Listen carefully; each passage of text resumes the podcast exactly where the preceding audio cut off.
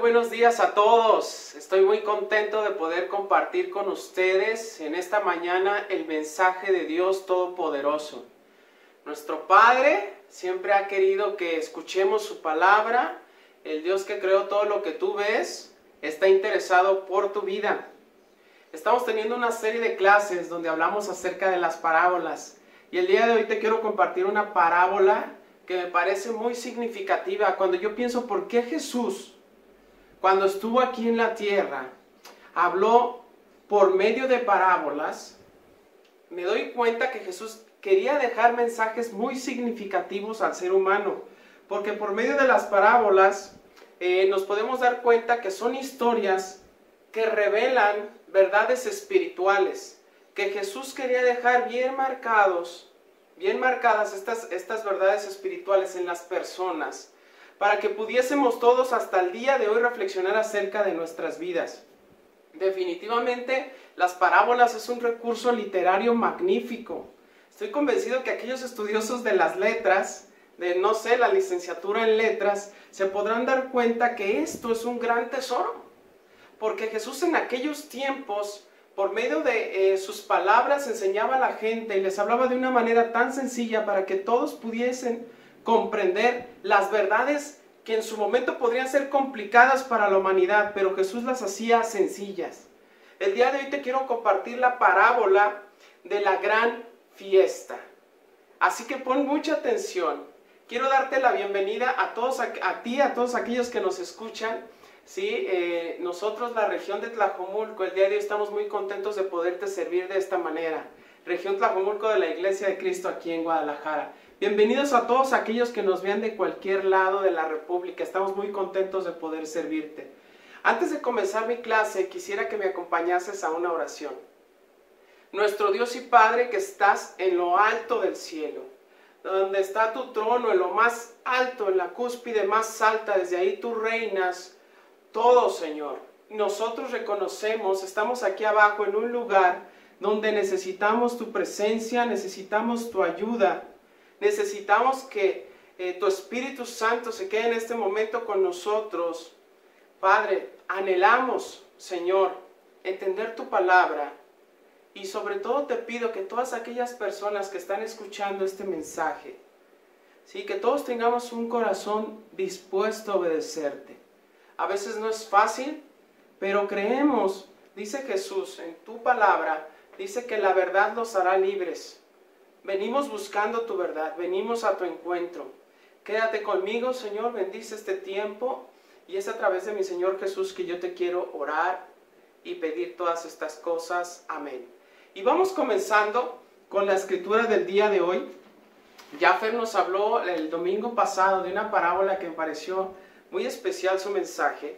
Y hoy vamos comenzando, quiero que me acompañen todos por favor a Mateo capítulo 22. Primero vamos del versículo 1 al versículo 3 y vamos a ver qué nos dicen las escrituras. Dice, Jesús también les contó otras parábolas. Dijo, el reino del cielo también puede ilustrarse mediante la historia de un rey que preparó una gran fiesta de bodas para su hijo. Cuando el banquete estuvo listo, el rey envió a sus sirvientes para llamar a los invitados, pero todos se negaron a asistir. Todos se negaron a asistir. Ok, por principio de cuentas, ¿a quién no le gusta ir a una fiesta de boda? Bueno, si eres como tipo Grinch, este, que no te gusta nada, no te gusta la convivencia con las personas, es probable que no te gusten las bodas. Pero te voy a decir algo, a mí me gustan mucho las bodas. Y recuerdo que cuando estaba desde pequeño, cuando iba a uno de estos eventos, me emocionaba. ¿Por qué? Porque jugaba con mis primos, con mis amigos, este, bailábamos, hacíamos muchas cosas en una fiesta de bodas.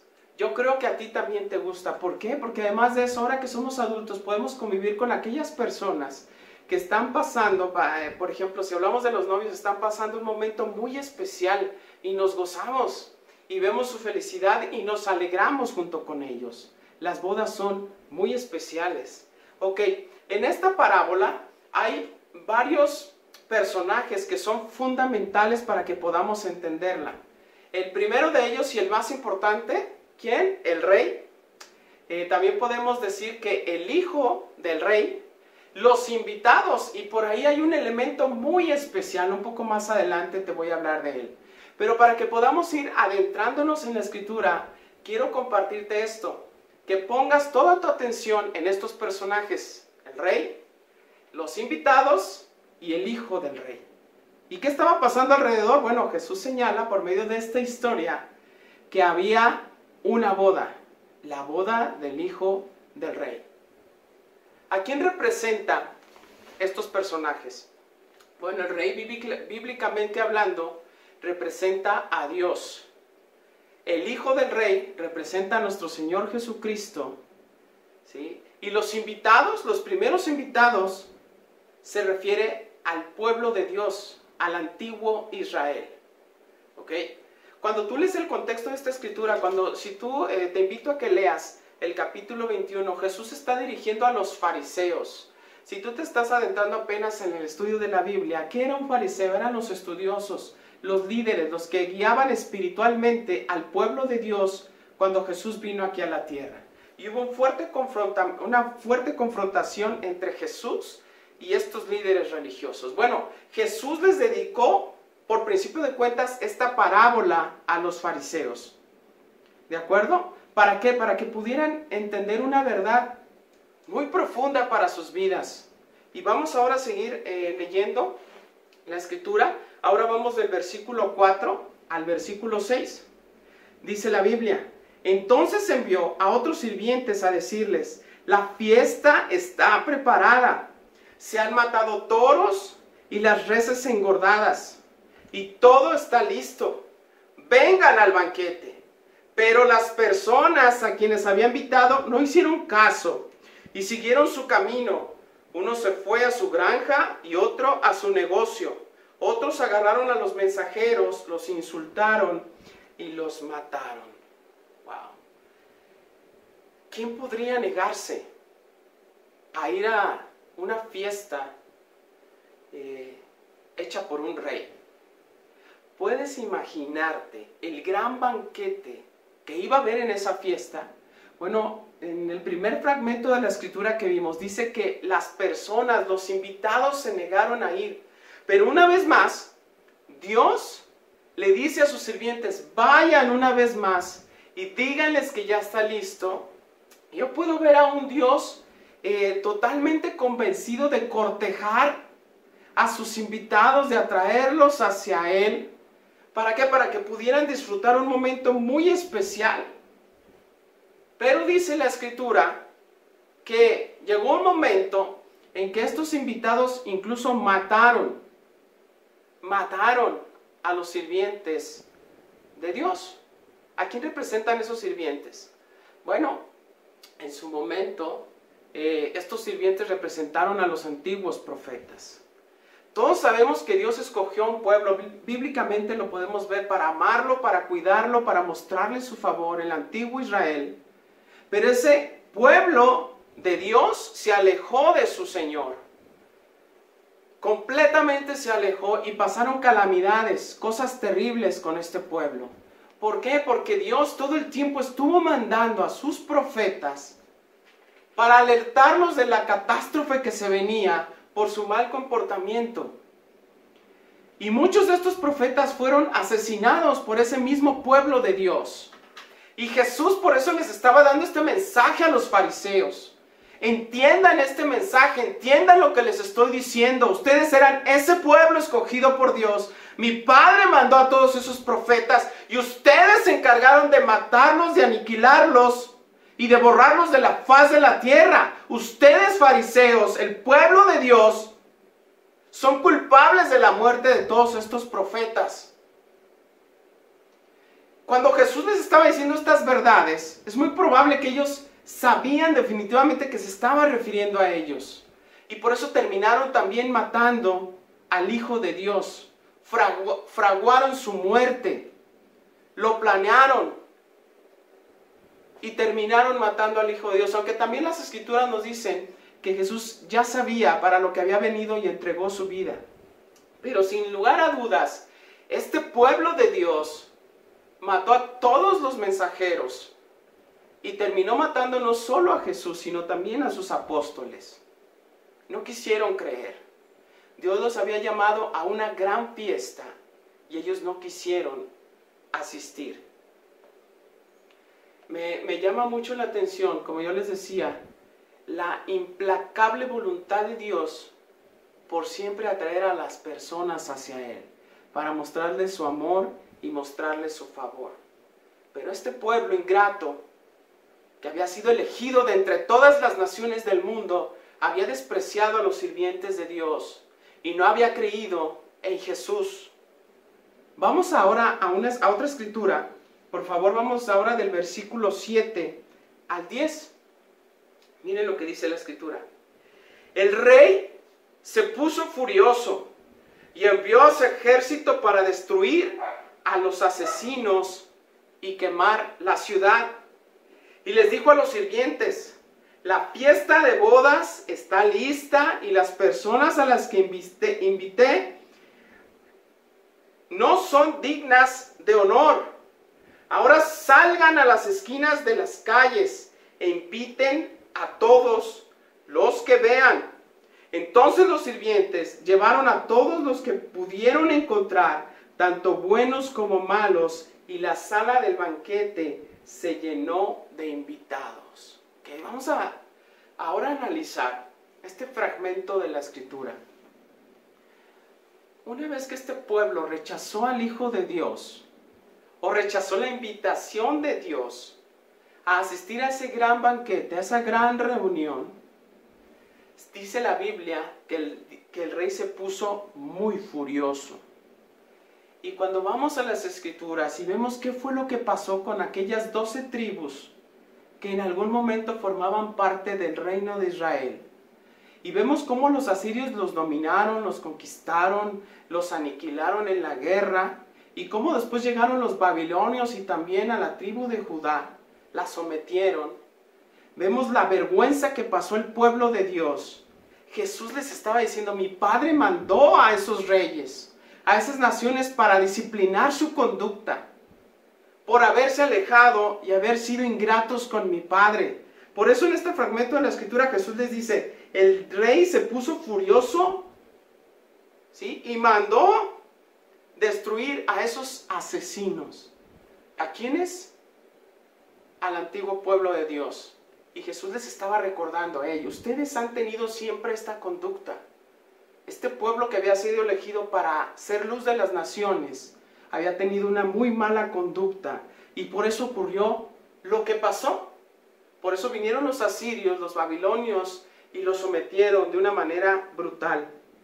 Pero aquí hay otra parte donde Jesús le dice, les dice a estas personas, entonces el rey lo que hizo es, ah, si ustedes no quieren, pues entonces voy a decirle a los sirvientes que tengo que ahora salgan a las esquinas, a las plazas, y que traigan a otros, porque los que yo había invitado por principio de cuentas no quisieron asistir, no merecen este gran privilegio que yo les he dado. No lo merecen, no son dignos de recibirlo. Si yo te preguntara regularmente a quienes encuentras en las esquinas de las calles, en todas las ciudades, a donde tú vayas, incluso a Nueva York. Si tú vas a, Nueva York, hay las personas conocidas hasta que les dicen los homeless o los vagabundos, personas sin hogar.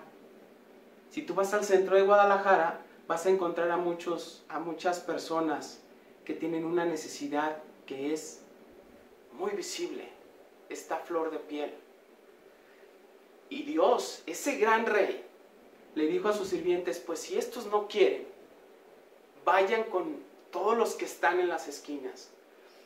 Si yo te preguntara quiénes has visto en las esquinas de la ciudad de Guadalajara, ¿qué me dirías? Bueno, yo te puedo decir qué es lo que he visto. He visto a los mendigos, a los pordioseros, a los limosneros, a las prostitutas, a los cojos, a los ciegos, a los tullidos, a los que tienen llagas en su piel, a los mancos, a este tipo de personas son las que yo veo comúnmente en las esquinas.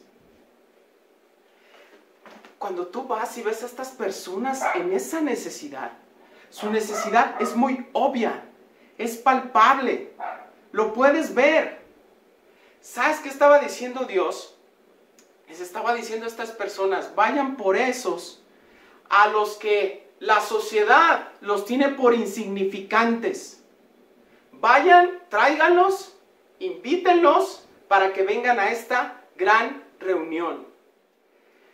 Lo que me impresiona del carácter de Dios y del corazón de Dios nuevamente es su implacable voluntad por querer tener a su creación en sus manos para cuidarla y para guiarla. Esos borrachos que estaban en la esquina banqueteando, esas prostitutas, esos tullidos, esos cojos, iban a tener la oportunidad de asistir a una reunión que jamás hubieran pensado, que jamás en sus mentes, ¿sí? Podría presentarse para ellos esa oportunidad de asistir a un lugar tan especial. Cuando el pueblo de Dios rechazó al Hijo de Dios, Dios dice, pues si ustedes no quieren, voy a traer a todos esos que el mundo tiene por muy pequeñas personas. Si yo te dijera el día de hoy que esas personas que están en las esquinas somos tú y yo, ¿qué me dirías? Quizás te pareciera ofensivo, ¿acaso? ¿Te parece ofensivo eso? Pues te voy a decir algo, tú y yo somos esas personas. Porque ninguno de nosotros tendría la oportunidad de accesar a este gran privilegio de ser parte del pueblo de Dios si no fuera por, si no fuera por Jesucristo mismo. Por eso te pregunto, ¿esto te ofende? Pues te voy a decir algo, tú y yo ofendemos a Dios todo el tiempo.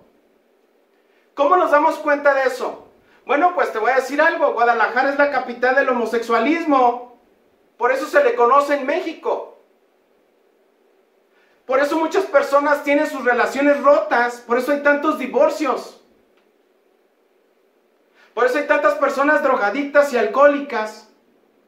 Por eso hay tantos majaderos y albureros en nuestro país. Nuestra necesidad de Dios es obvia, pero muchas veces no lo queremos reconocer. Ahora, te voy a poner un ejemplo. ¿Qué pasaría? Ya vimos que el pueblo de Dios ¿sí? el pueblo de Dios, Israel, el, antiguo Israel, negó la invitación del Todopoderoso y no fue. A veces podemos pensar tú y yo, qué mala onda son esos judíos, ¿no? Y qué malos, qué perversos. Hasta crucificaron a Jesús y a sus apóstoles los mataron también, esos judíos, qué malos son. Pero te voy a dar un ejemplo todavía más, digámoslo así, más brutal. Nosotros podemos ver hoy que los judíos hicieron una mala acción al no acceder o no querer acceder a la invitación de Dios. Pero ¿qué pasaría? Te voy a poner este ejemplo. ¿Qué pasaría si los siervos, los criados del Dios Todopoderoso van e invitan a los pordioseros que están en la esquina? Y esos pordioseros le dicen a Dios, no, sabes que tengo muchas cosas que hacer. Por eso no voy a ir. ¿Qué pasaría si esos hijos van a las esquinas e invitan a las prostitutas y a los drogadictos y a los borrachos y los borrachos no quieren venir a la reunión del Dios Todopoderoso? ¿Qué pensarías de eso? Bueno, te voy a decir, tú y yo muchas veces tenemos esa actitud. Porque rechazamos la invitación, aunque nosotros no merecíamos absolutamente nada, porque las escrituras dicen que el pueblo elegido de Dios eran los judíos. Pero Dios en su gran amor nos da a todos una gran invitación para que podamos asistir y aún tú y yo le damos largas al mensaje de Dios en muchas ocasiones. Bueno, yo te preguntaba, ¿te ofende? Jesús en esa escritura se refería a ti y a mí al compararnos con esos que están en las esquinas.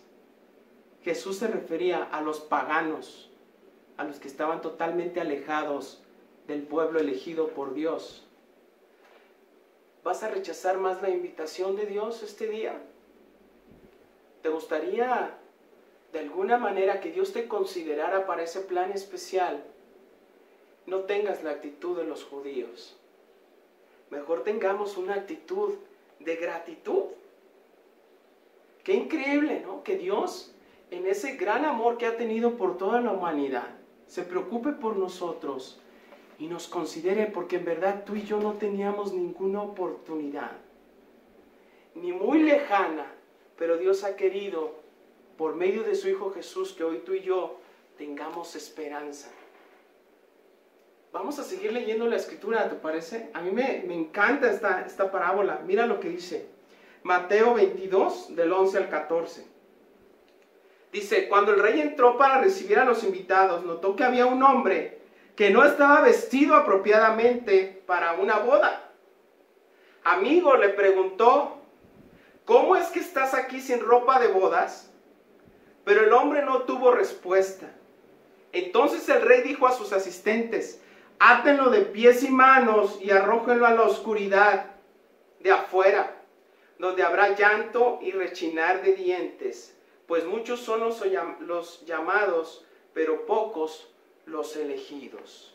Muchos son los llamados, pero pocos los elegidos. De repente hubo ahí un, un traviesillo que quiso colarse la fiesta. No sé si alguna vez te ha tocado que vas en el tráfico y se va haciendo un cuello de botella, ya te toca pasar a ti del otro lado, pero va, viene aquí otro coche que se va metiendo, se va metiendo, se va metiendo, hasta que de repente, no sé, pues ya se metió, ¿no? Y, este, y va volteando como para otro lado, ¿no? Para que no lo veas. Así pasó con este hombre, quiso colarse a la fiesta.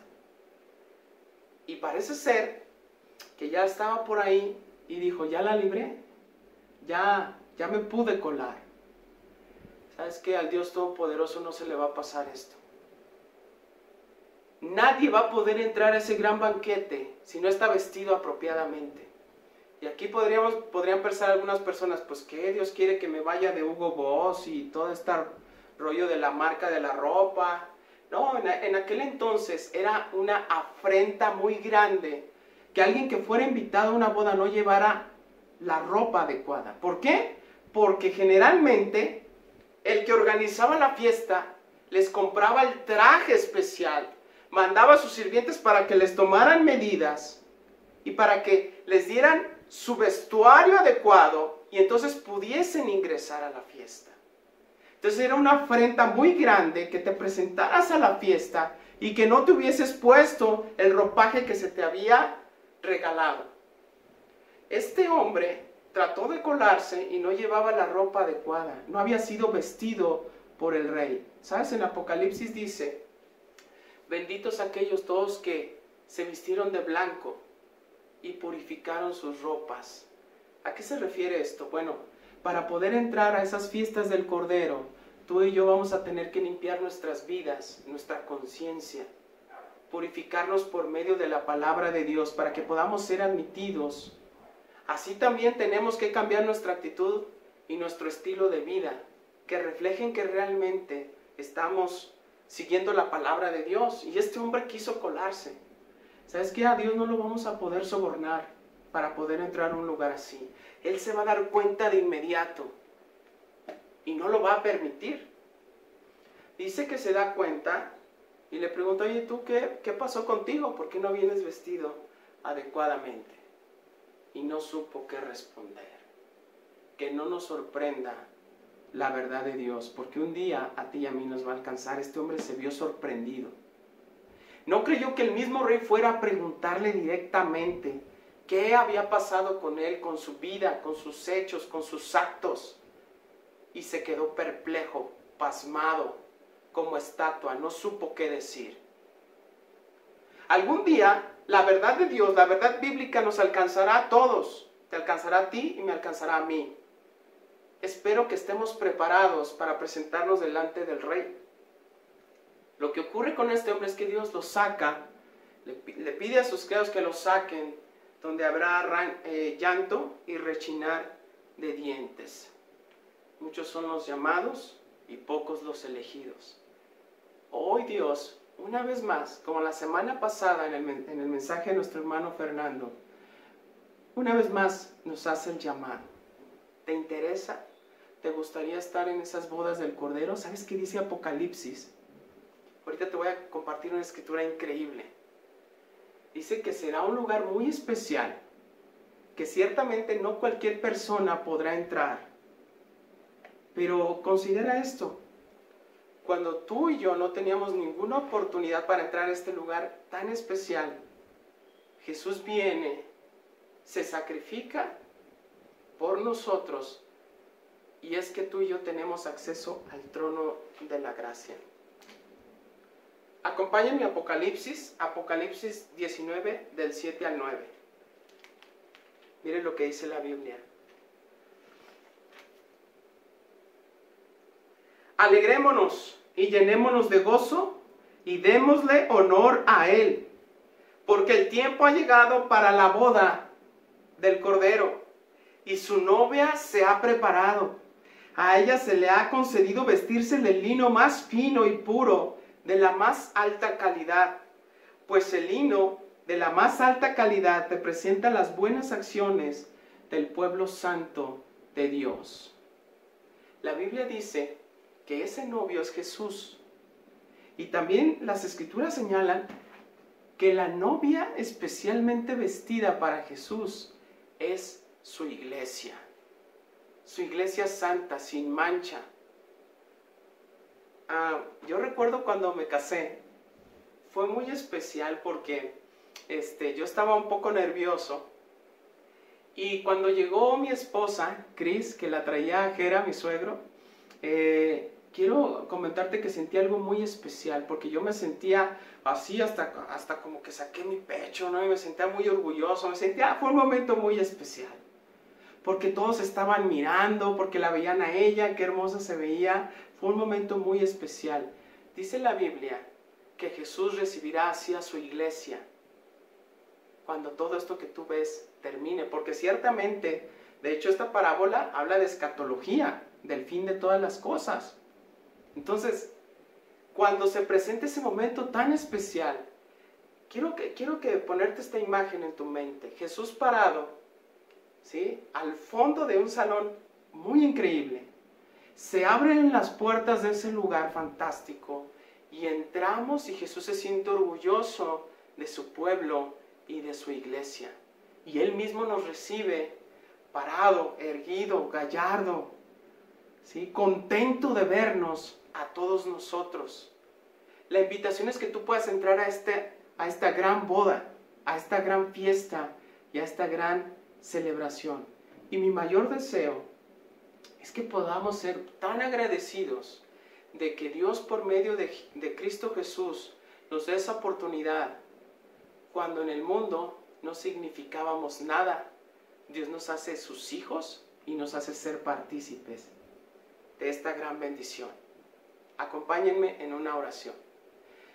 Señor Dios eterno y poderoso, estamos muy contentos y muy agradecidos por esta gran bendición.